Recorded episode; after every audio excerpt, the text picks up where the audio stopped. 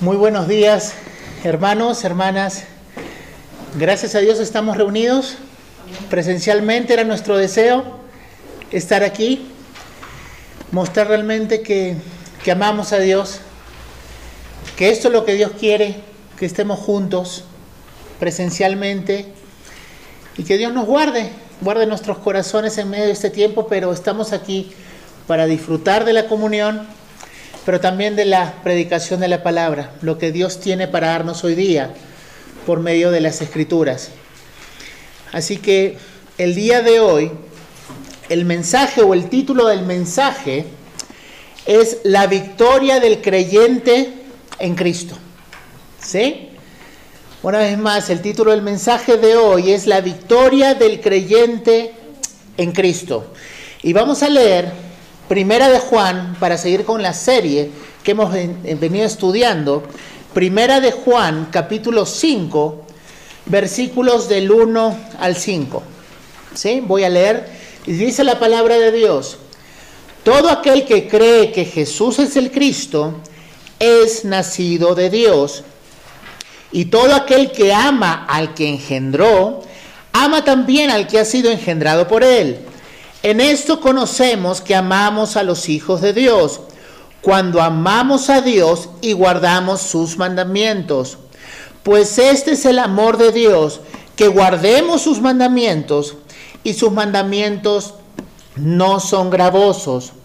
Porque todo lo que es nacido de Dios vence al mundo, y esta es la victoria que ha vencido al mundo, nuestra fe. ¿Quién es el que vence al mundo sino el que cree que Jesús es el Hijo de Dios? Vamos a orar. Padre, gracias te queremos dar por permitirnos reunirnos como tus hijos, como el cuerpo de Cristo, tus redimidos, tus amados, aquí en este local. Señor, ayúdanos a disfrutar el tiempo juntos acá. Ayúdanos a disfrutar de tu palabra Anímanos, Señor, por medio de tu palabra, corrígenos por medio de tu palabra, pero sobre todo danos confianza por medio de tu palabra para seguir en esta carrera y en esta batalla por la fe. Abre nuestros corazones, Señor.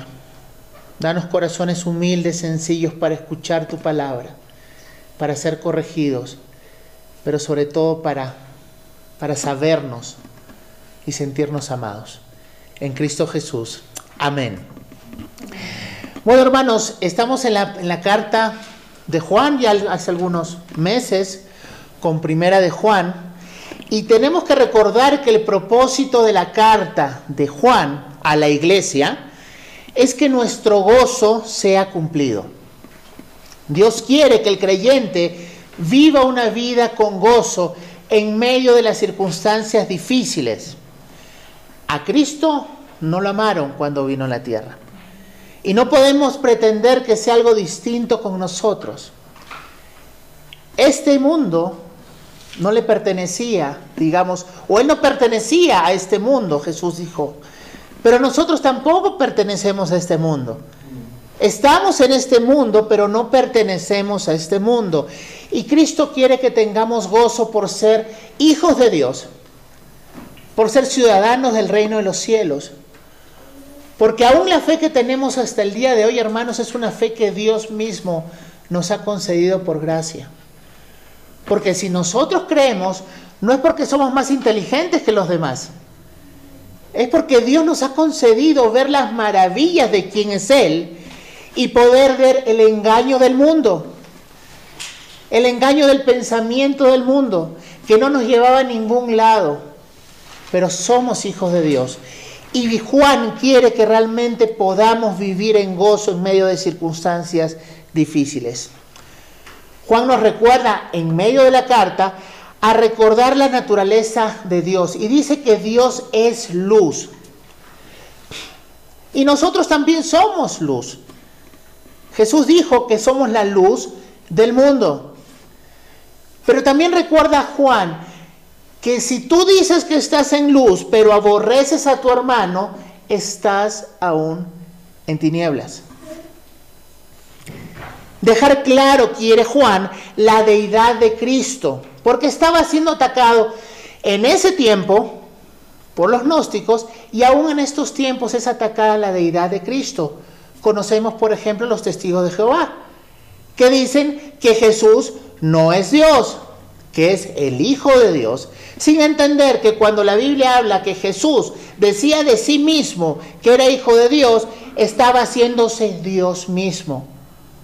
Por eso es que los fariseos, los judíos lo querían apedrear.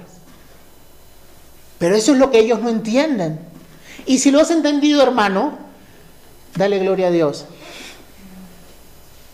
Porque esto viene por revelación del Padre. Juan quiere que podamos diferenciar también entre un creyente verdadero y los falsos profesantes, a los cuales Juan, sin ningún temor, les llama anticristos. Por no creer en Jesús como el Cristo de Dios y por ver no haber nacido de nuevo, no pueden amar, no pueden tener esa relación de Dios como Padre, solamente una relación creador-criatura. Pero a lo largo de la carta de Juan, Juan es bien claro. Y Juan dice que él escribe esta carta por algunas razones. Miren lo que dice en Primera de Juan 1.4. Primera de Juan 1.4. Estamos escribiendo o les escribo estas cosas para que nuestro gozo sea completo. Entonces un propósito de la carta es que nuestro gozo sea completo. Dios quiere que estemos gozosos por ser sus hijos y ciudadanos del reino de los cielos.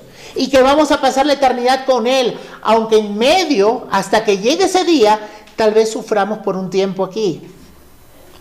Primera de Juan 2.1, miren lo que dice, hijitos míos, os escribo estas cosas para que no pequéis.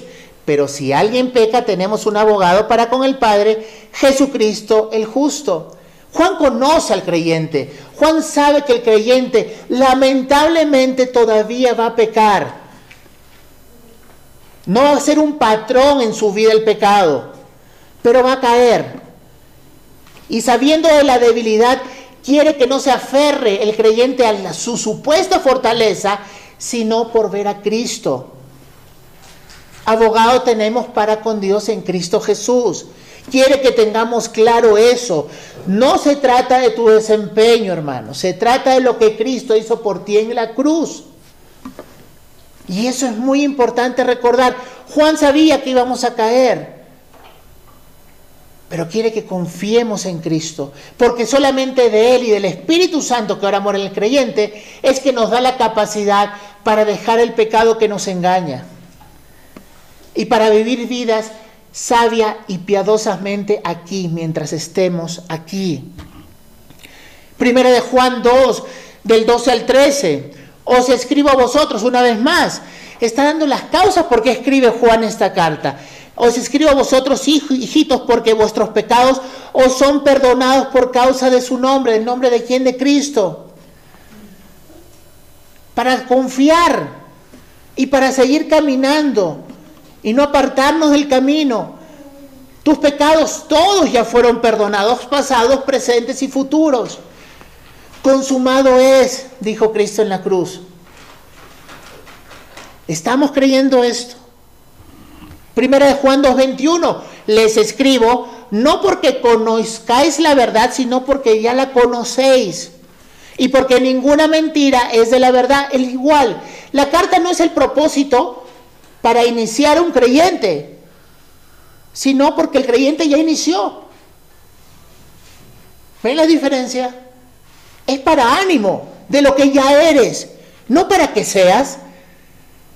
Ya eres hijo de Dios por la gracia de Dios. Si te arrepentiste y creíste en Cristo como tu Señor y Salvador, ya eres hijo de Dios y esa filiación no va a cambiar.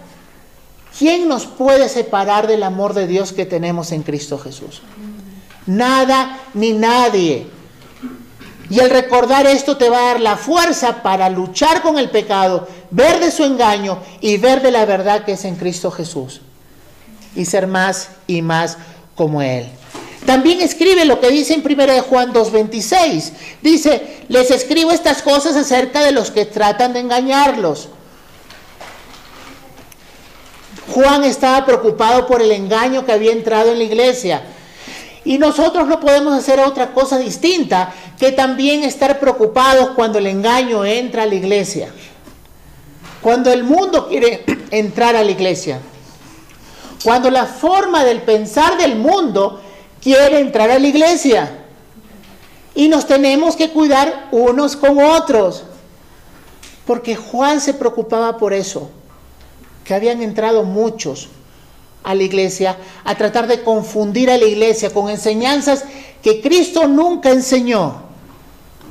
Primera de Juan 5:13, estas cosas les escribo a vosotros que creéis en el nombre del Hijo de Dios para que sepáis que tienen vida eterna. No dice para que sepan que van a tener vida eterna. Hermano, hermana, si tú eres creyente, si Dios te ha concedido la gracia para creer en Él, te digo algo, tienes vida eterna ya ahora. Generalmente pensamos en la vida eterna en el futuro. No, ya tienes vida eterna. Daniel dice que en el juicio final algunos se van a levantar para vida eterna y otros se van a levantar para condenación eterna y para confusión eterna. Entonces tenemos que entender que el ser humano fue creado para ser eterno, porque Dios es eterno. Pero los que rechazaron a Dios, el amor de Dios y el sacrificio único de Cristo en la cruz, van a ir a condenación eterna. Pero nosotros, los que hemos creído, es poder de Dios para salvación y vamos a tener vida eterna, aunque ya la tenemos, pero al lado de nuestro Padre. Y esa es la esperanza del cristiano. El cristiano no tiene esperanza solamente en el futuro, sino desde ahora. Ya desde ahora quiere vivir como ciudadano del reino de los cielos porque ya lo es. No tienes que hacer ningún trámite. Por fe ha sido concedido que seas ciudadano del reino de los cielos, para disfrutar desde ahora de Dios. No pretendamos querer disfrutar de Dios en el futuro si ahora no estamos disfrutando de Él. No podemos esperar, ya el próximo año voy a ver si cambio y voy a tratar de gozarme con Dios. No, si no te estás gozando de ahora es algo que no has entendido tal vez. Somos ciudadanos del reino de los cielos. Entonces, en resumen, podríamos decir que esta carta nos habla acerca del nuevo nacimiento y sus resultados o evidencias en el creyente. Una carta realmente que nos ayuda a saber si realmente estamos vivos espiritualmente, si hemos nacido de nuevo. Y vamos al primer punto de este mensaje, que es nuestra victoria que tenemos en Cristo. Punto número uno, solo aquellos que Dios da nueva vida pueden creer que Jesús es el Cristo. Voy a repetir, solo aquellos que Dios da nueva vida pueden realmente creer que Jesús es el Cristo. Miren lo que dice el versículo 1, la primera parte. Todo aquel que cree que Jesús es el Cristo es nacido de Dios. Una vez más, todo aquel que cree que Jesús es el Cristo es nacido de Dios. Quiero aclarar algo. Juan no dice que para que puedas nacer de nuevo necesitas creer que Jesús es el Mesías o el Cristo. Juan dice que si crees que Jesús es el Cristo, es porque Dios te ha concedido poder creer esto. Pero ¿dónde, ¿cómo dice eso, pastor? Sí, todo aquel que cree, el verbo está en tiempo presente, el que cree ahora, ha nacido de Dios, pretérito perfecto, pasado. Si crees ahora es porque Dios hizo una obra antes en ti. El nacimiento nuevo precede y posibilita la fe. No es al revés. Dios nos hace nacer de nuevo para una vida nueva. El problema es que el hombre intenta siempre en la carne, en sus fuerzas, poder convencerse de algo que solo puede ser entendido y vivido cuando el Espíritu Santo hace el trabajo en la persona. Y esto lo tenemos que tener muy claro. Nadie, absolutamente nadie puede reconocer a Jesús como el Cristo o el Mesías, que es lo mismo, a menos que Dios le conceda entender esto. Y es que para que Jesús pueda ser visto como el Cristo, es decir, aquel enviado de Dios para pagar por los pecados de la humanidad, Dios tiene que convencerlo por medio del Espíritu Santo de que has pecado contra Dios y que ese pecado es una afrenta contra Dios mismo. Y no solo eso, el Espíritu Santo tiene que mostrarte tu incapacidad para poder saldar esa deuda con Dios en tus propias fuerzas, en tus propios méritos. Y únicamente cuando sucede esto, es que Dios en su gracia te hace ver tu real estado de miseria delante de Él, tu perfecta incapacidad, es que puedes clamar, oh miserable de mí, oh Dios, necesito de tu ayuda. Necesito que alguien pague por mis pecados porque yo no puedo hacerlo. Lo he intentado, pero han mostrado que no puedo. Todas mis obras son sucias delante de ti. Necesito que alguien pague por mí. Oh, sé propicio a mi pecador. Necesito que alguien pague por mí. Y ahí es cuando Cristo se te es revelado de forma personal como el Cordero de Dios que quita el pecado del mundo. Pero no solo el mundo, sino el tuyo. Porque a veces hablamos de la salvación de Dios como algo general. Cristo pagó por el pecado del mundo. Ha pagado por el tuyo. Es una realidad. Ahora puedes ver no solo tu necesidad, sino también a Jesús como tu Mesías, tu Cristo. Y esa es una obra de Dios, del Espíritu Santo morando en la hora creyente si es que eres hijo de Dios. Nunca pudiste darte cuenta de eso solo. Es imposible. Y si tú crees que te diste cuenta, ese darte cuenta nunca va a traer frutos, porque solamente fue algo intelectual. Pero cuando hay frutos es porque hay raíz. Cuando hay frutos es porque hay raíz. Y no en mí mismo, sino en Cristo. Separados de mí, nada, nada, nada podéis hacer. Oh, cuán precioso Señor tenemos. Que nos llene de gozo, porque si ahora crees en Él, si tienes nueva vida, si eres hijo de Dios, es porque Él quiso hacerte tu hijo. Y nadie impidió que su mano fuerte lo haga. Cuando Dios decide hacer un hijo suyo, va a ir hasta el final no solamente lo va a hacer su hijo, sino que lo va a ayudar en el proceso de conformarse a Cristo hasta que Jesús venga. No hay nada que pueda detener, versículos 12 y 13. Mas a todos los que le recibieron, a los que creen en su nombre, les dio la potestad de ser hechos hijos de Dios, los cuales, escuchen bien, no son engendrados de sangre, ni de voluntad de carne, ni de voluntad de varón, sino de Dios. Dios es el que engendra. Tanto física como espiritualmente. Dios es el que engendra. Por eso le llamamos Padre, porque Él nos ha hecho. Y no estamos hablando de esa vida que conocíamos común y corriente, sino espiritualmente nos ha engendrado. Juan 3.8 dice que el Espíritu o el viento viene y sopla para dar vida a quien quiere. Juan 1.13 dice que esto no es de voluntad de carne ni de sangre, sino de Dios. Solo cuando un hombre ha sido plenamente convencido de su miseria, es que puede entender cuando la escritura dice en 1 Corintios 1.28, lo vil y menospreciado de este mundo escogió Dios. Lo necio de este mundo escogió Dios.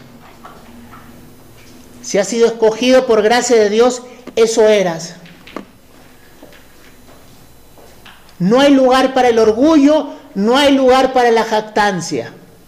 No hay lugar para decir, yo vine a Cristo porque soy muy inteligente y me di cuenta que estaba perdido. No hay lugar para la jactancia, hermanos, porque es Él el que te dio vida, Él te engendró, porque el reino de los cielos se puede ver solamente cuando eres hijo de Dios. Y puedes entender cómo funciona el reino de los cielos cuando eres hijo de Dios. ¿Dónde dice eso Juan? El que no naciere de nuevo no puede ver ni entender el reino de los cielos. Por eso a veces nos preguntamos por qué las personas no entienden, porque están muertos espiritualmente. El Evangelio para los que se pierden es locura, dice la palabra de Dios. Pero para nosotros lo que hemos creído es poder de Dios para salvación. Hay muchas personas que se quieren esforzar por hacer las cosas de Dios y cumplen algunas. Pero esas personas son como aquellos hinchas, por ejemplo, de un equipo de fútbol, que aman a su equipo de fútbol, pero les gusta algunas cosas de su clásico rival. Tratan de evitar lo bueno del rival, pero quieren permanecer siendo hinchas de su equipo. Nunca lo dejarían porque aman a su equipo. De la misma manera, muchos son hijos del diablo, pero les gusta algunas cosas del reino de los cielos. Entonces comienzan a hacer algunas de esas cosas en sus vidas, pero en realidad no quieren dejar de ser hijos del diablo. Aman su pecado y simplemente se moralizan. Están moralizándose, empleando algunos conceptos o bases bíblicas para vivir mejor, pero siguen amando su pecado. Es exactamente lo mismo que pasa con muchas personas en el mundo. El que ama su vida la perderá, pero el que pierda su vida por mi causa, dijo Cristo, la hallará. Los hijos de Dios hemos recibido por gracia, por medio de la fe, la vida eterna en Cristo Jesús. Y es una afiliación que no va a cambiar y que va a crecer más y más en amor, ya que mientras más entendemos el amor de Dios por nosotros, más podemos amarnos unos a otros. Todo aquel que cree que Jesús es el Cristo es nacido de Dios.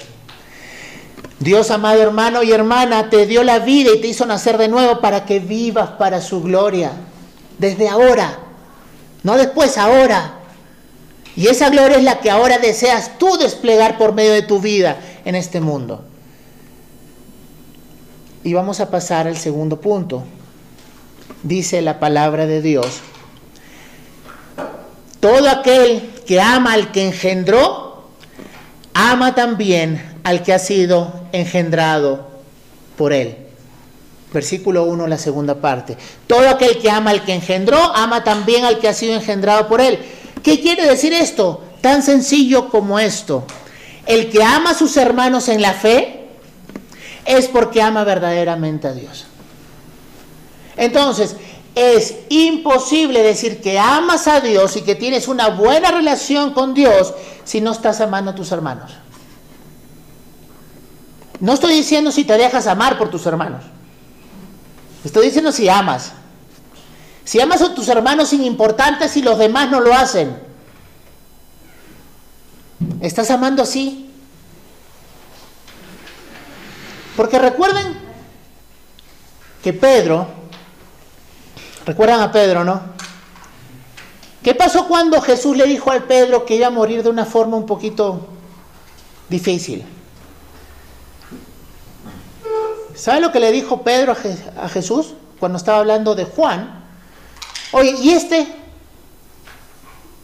Oye, a mí me va a pasar esto, pero ¿y, a este qué le va a pasar? ¿Qué le dijo Jesús?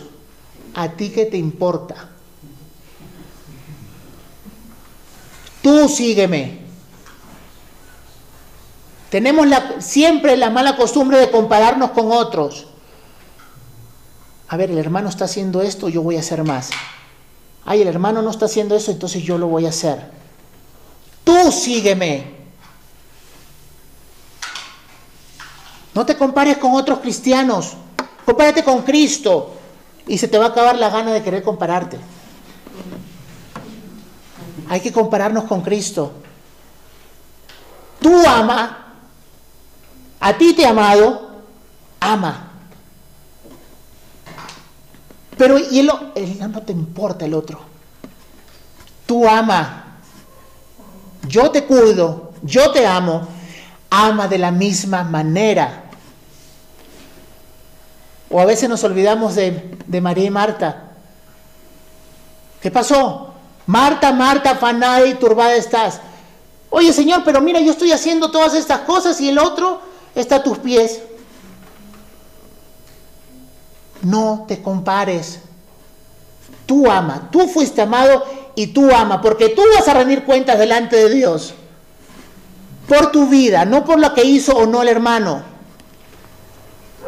Ama, porque Dios te ama. Y es imposible decir que amas al hermano aún con esa actitud. Es imposible. Juan nos dice una realidad que muy poco tomamos en cuenta. Una vez más, repito, es imposible decir que amamos a Dios si es que no mostramos amor que hemos recibido de Él y lo mostramos de la misma manera a nuestros hermanos en la fe, aquellos que Dios también otorgó nacer de nuevo. Si Dios te da una nueva vida, es para amar a aquellos a los cuales Él también ha engendrado, aquellos que también Él ha dado vida, al igual que lo ha hecho contigo. Dios es el único que puede engendrar espiritualmente. Ojo, tú no puedes hacer nacer a nadie espiritualmente si lo estás pretendiendo hacer, perdón la palabra, cánsate. Ya no lo hagas. Tú no puedes hacer a, nadie nacer de nuevo, pero sí puedes predicar el Evangelio.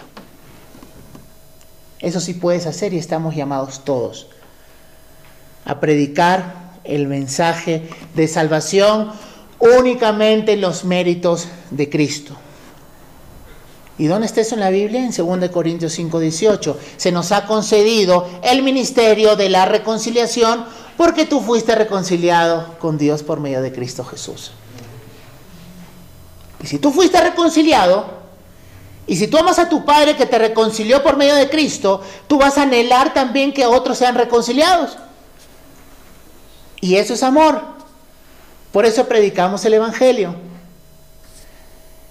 Entonces, si podemos ver en estos dos primeros asuntos que hemos visto hasta ahora, podemos ver lo siguiente que hay una relación directa entre creer que Jesús es el Cristo y, amó, y amar a los que Dios ha dado vida. Voy a repetir. Hay una relación directa entre creer que Jesús es el Mesías o el Cristo y amar a los que Dios ha dado vida. Si tú dices creer que Jesús es el Cristo y no estás amando a tus hermanos a los cuales Dios también engendró, hay un problema. Es probable que la fe, esa fe sea falsa, porque la relación es directa. Porque si creemos que Jesús es el Cristo, como consecuencia vamos a amar también a todo aquel que Dios también por gracia ha engendrado espiritual mente. Miren lo que dice John Piper. El amor es una parte esencial del proceso de salvación. No es opcional amar. Nadie puede decir, estoy salvo por la fe independientemente si amo a la gente o no. Porque la única fe que salva es la fe que trabaja a través del amor, dice Gálatas 5:6. La fe salvadora siempre da lugar al amor y el amor da evidencia de fe genuina. Eso es lo que está diciendo acá en primera de Juan. Si decimos que amamos a Dios que engendró, el que engendró, vamos a amar a los que Él ha engendrado, a los que Él ha dado vida. ¿Quiénes son? Cada uno de mis hermanos en Cristo.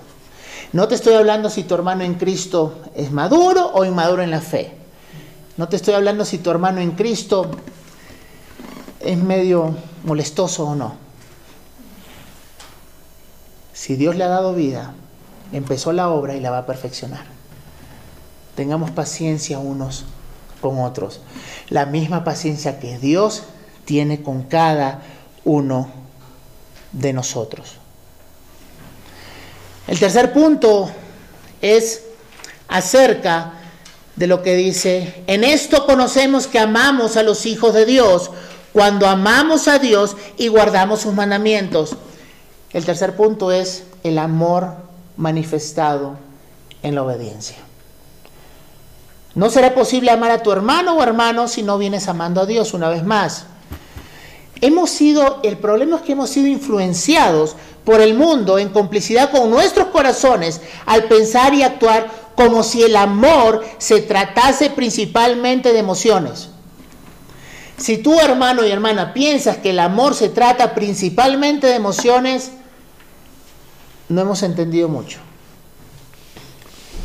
Pero pastor, ¿no hay emociones en el amor? Claro que sí, pero no son guiadas por las emociones. ¿Saben lo que va a pasar? Cuando tú pretendas amar según tus emociones, vas a dejar de amar cuando esas emociones desaparezcan. Una vez más, si tú quieres amar a alguien según tus emociones, vas a dejar de amar cuando esas emociones desaparezcan. Y esas emociones van a desaparecer cuando tu hermano, tu hermana, tu esposo, tu esposa en Cristo haga algo en tu contra. Cuando no te dé lo que esperas o esperabas de él o ella, se acabó el amor. ¿Era amor? No. Eran emociones. Era simple sentimentalismo. Y es que el amor verdadero, según el diseño de Dios, no se basa en una emoción, sino más bien es una determinación en la búsqueda intencional del bien de la otra persona, que muchas veces va a ser tu enemiga. Miren lo que dice Romanos 5.8. Mas Dios muestra su amor para con nosotros en que siendo aún pecadores, Cristo murió por nosotros. Romanos 5.10. Porque si siendo enemigos fuimos reconciliados con Dios por la muerte de su Hijo, mucho más, estando reconciliados, seremos salvos por su vida. Si no venimos amando a nuestros hermanos en la fe de esta manera, quiere decir, sin importar lo que digamos o pensemos, que tu relación con Dios no está bien. Si esa falta de amor es una constante en tu vida o un patrón, tienes, hermano, que tengo que decirlo, tenemos todo, absolutamente todos los indicios como para dudar si realmente creemos que Jesús es el Cristo. Puede ser que Jesús sea el Cristo, pero no es tu Cristo. Y hay una diferencia entre que sea el Cristo y que sea tu Cristo. Que Jesús sea el Salvador o que es tu Salvador. Que Jesús es el Rey o que Jesús es tu Rey. El que no ama no ha conocido a Dios porque Dios es amor. No podemos dar de lo que no tenemos. Yo les voy a poner un ejemplo con el perdón, es exactamente igual. Si tú no te sabes perdonado y lo que te ha perdonado Dios en la cruz, es muy fácil que tú no perdones. Lo más probable es que no quieras perdonar.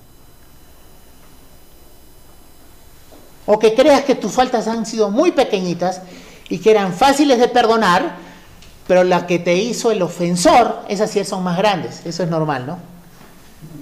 Mis faltas contra Dios son pequeñas, las faltas de mi cónyuge son más grandes. Todavía no hemos entendido o hemos desvariado un poco, o tenemos esa amnesia espiritual que a veces podemos tener que nos olvidamos, qué es lo que se nos ha concedido perdón en esa cruz. Nuestro amor para con Dios se va a ver manifestado en nuestra obediencia.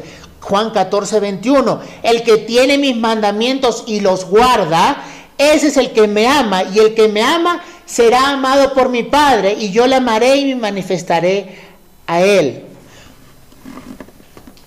Porque no todo el que me diga Señor, Señor va a entrar al reino de los cielos, sino el que haga la voluntad de mi Padre que está en los cielos. ¿Y sabes cuál es la voluntad de tu Padre que está en los cielos? Que ames a tu hermano.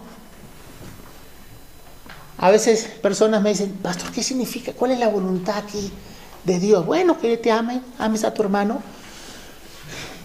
No, eso está difícil. ¿O no hay otra?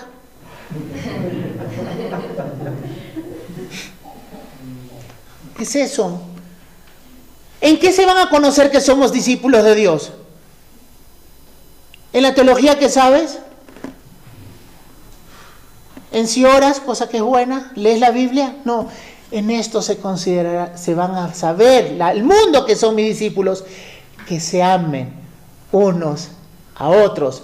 ¿Con qué amor? Con un amor sacrificial, con un amor que hace cosas, no que solamente dice, no seamos oidores sino hacedores de la palabra. Sacrificial, si no has sacrificado nada a la hora que tú has demostrado tu amor, no has amado en absoluto. Sea tu dinero, sea tu tiempo, sea la razón, sea querer tener la razón en un conflicto. ¿Qué estás sacrificando para amar? ¿Estás sacrificando algo? El que hace la voluntad de Dios lo hace por amor. Si tú amas a tus hermanos es porque amas a Dios y sabes el amor que has recibido de Dios. Porque ya eres un ciudadano del reino de los cielos, eres hijo de Él. No para querer ganar tu entrada al cielo. Tú no puedes ganar tu entrada ni tu permanencia en el cielo. Eso lo ganó Cristo en la cruz. Miren lo que dice Agustín de Hipona. Los hombres malvados obedecen por miedo. Los buenos hombres por amor. Amor que recibieron de Dios. Miren lo que dice Bill Arnold. La obediencia parcial es en realidad solo desobediencia hecha para parecer aceptable. No es opcional el amor que tenemos que tener por nuestros hermanos. El verdadero amor demanda sacrificio. Por eso es que las palabras de Dios dice, si no nacieres de nuevo, no puedes ver ni entrar en el reino de los cielos. Y este amor sacrificial que Dios nos ha dado y que nosotros entregamos es un amor que pertenece al reino de los cielos. Es un amor eterno. Dios te revela su amor por ti, entregando a Cristo en la cruz, para que tú puedas amarle ahora y obedecerle con un nuevo corazón. Disfrutar el creyente de la obediencia de corazón. Porque cualquier obediencia sin un nuevo corazón son como trapos inmundicia, como dice en Isaías 64, 6. Por eso es que los fariseos parecían santos, por eso que los fariseos, fariseos eran tan bien vistos a veces en la sociedad, porque parecían que obedecían. Pero Jesús le dijo sepulcros blanqueados, áspides, víboras. Es posible aparentar amar los mandamientos de Dios solamente para tener un estatus. Hay gente que obedece solamente para mantener su testimonio. Ojo con eso. Hay gente que obedece a Dios solamente para mantener su testimonio. El qué dirán, qué van a decir de mi testimonio. No dicen qué van a decir de Dios, qué van a decir de mi testimonio. Qué buen hombre, qué buena mujer. Pero Dios discierne las intenciones de nuestros corazones.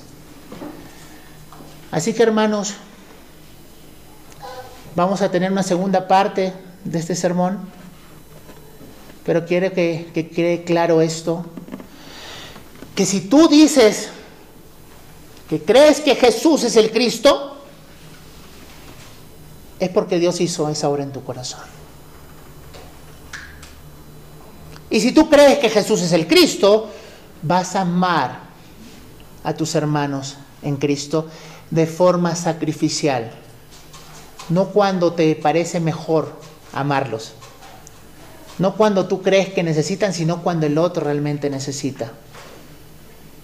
Y realmente, si has nacido de Dios, amas a tus hermanos, es porque estás obedeciendo y ya no es una carga amar a tus hermanos. Pero eso lo vamos a ver la próxima semana. Así que vamos a orar. Padre, gracias te quiero dar por este tiempo que nos das, que nos has dado.